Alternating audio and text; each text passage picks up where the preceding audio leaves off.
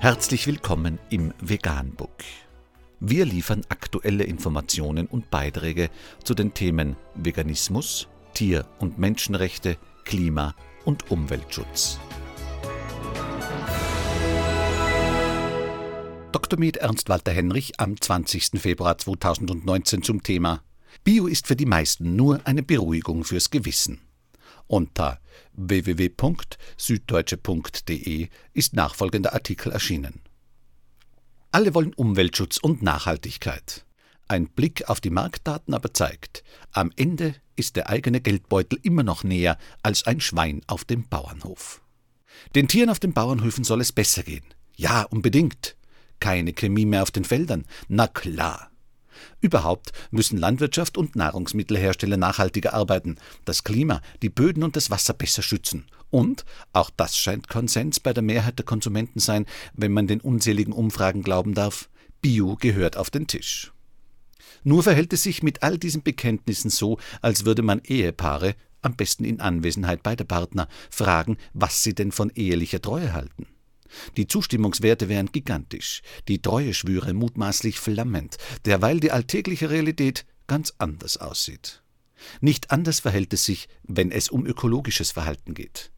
Eigenwahrnehmung und Wirklichkeit klaffen auseinander, und was sich dabei offenbart, ist ein riesiger gesellschaftlicher Selbstbetrug. Die Welt hat Angst vor dem Klimawandel, aber geflogen wird wie noch nie.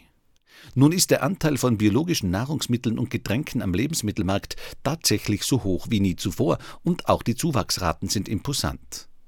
Um 8 Prozent ist die Ökolandbaufläche in Deutschland im vergangenen Jahr gewachsen und statt 10,34 Milliarden Euro gaben die Bundesbürger 2018 fast 11 Milliarden für Bionahrung und Biogetränke aus. Ein hübsches Plus. Entsprechend feierte sich die Branche gerade bei ihrer Weltleitmesse, der Biofach in Nürnberg. Bio, so hieß es allenthalben stolz, sei in der Mitte der Gesellschaft inzwischen nicht nur angekommen, sondern fest verankert. Tatsächlich? Imposante Zuwachsraten sind das eine. Aussagekräftig ist aber der Vergleich mit dem Gesamtmarkt. Und da ist Bio in Deutschland nach wie vor Nische, eine kleine Nische sogar. Der Anteil am Lebensmittelmarkt liegt bei gerade mal 10 Prozent. Nur 12 Prozent der deutschen Bauern bewirtschaften nur 8,9 Prozent der Agrarfläche hierzulande ökolandwirtschaftlich. Diese Zahlen sind kümmerlich. Sie passen weder zum Selbstlob der Biobranche noch zu den Biobekenntnissen der Konsumenten bei den Umfragen. Es ist eine ähnlich tiefe Kluft zwischen Lippenbekenntnissen und eigenem Handeln, wie man sie auch von anderen ökologischen Handlungsfeldern kennt. Wie kann es sonst sein, dass allenthalben hohe Dieselemissionen beklagt werden, jedoch der Onlinehandel boomt, trotz des damit verbundenen dieselgetriebenen Lieferverkehrs? Wie kann es sein, dass alle Welt Angst vor dem Klimawandel hat, aber geflogen wird wie noch nie? Und warum kaufen sich die Deutschen eigentlich immer PS-stärkere Autos, wo sie doch ihren Bekenntnissen nach so ökologisch unterwegs sind wie nie zuvor? Die Erkenntnis daraus ist so alt wie banal. Reden ist eben das eine, Handeln etwas völlig anderes. Also entscheiden sich neun von zehn deutschen Verbrauchern entgegen ihrem Mitleid mit in Massen gehaltenen Nutztieren und entgegen ihrer Forderung nach chemiefreier Natur am Supermarktregal eben doch für billig und nicht für Bio. Dagegen rational zu argumentieren, verfängt nicht. Am Ende ist der eigene Geldbeutel eben näher als jenes Schwein auf einem Bauernhof und das eigene, meinetwegen karibische Urlaubsvergnügen wichtiger als das Dahinschmelzen der Polkappen. Zur Beruhigung des eigenen schlechten Gewissens pocht man dann im Elternbeirat energisch auf Bioessen in der Schulmensa oder unterschreibt ein Volksbegehren Rettet die Bienen, wie es gerade 18,4 Prozent der bayerischen Wahlberechtigten getan haben.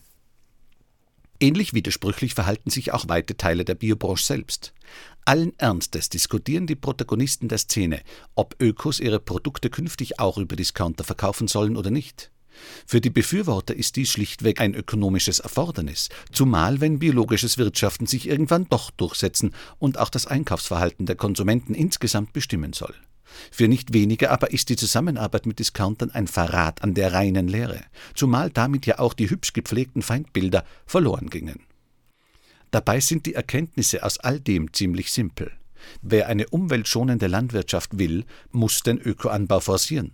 Wer einen ökologischeren Konsum will, muss Nachfrage wecken, aber auch attraktive Angebote machen.